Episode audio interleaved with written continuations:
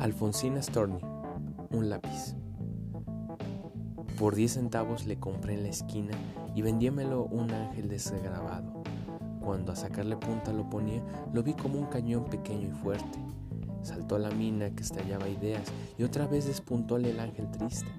Salí con él y un rostro de alto bronce lo arrió de mi memoria, distraída. Lo eché en el bolso entre pañuelos, cartas resecas, flores, tubos colorantes, billetes, papeleras y turrones. Iba hacia no sé dónde y con violencia me alzó cualquier vehículo y golpeando iba mi bolso con una bomba dentro.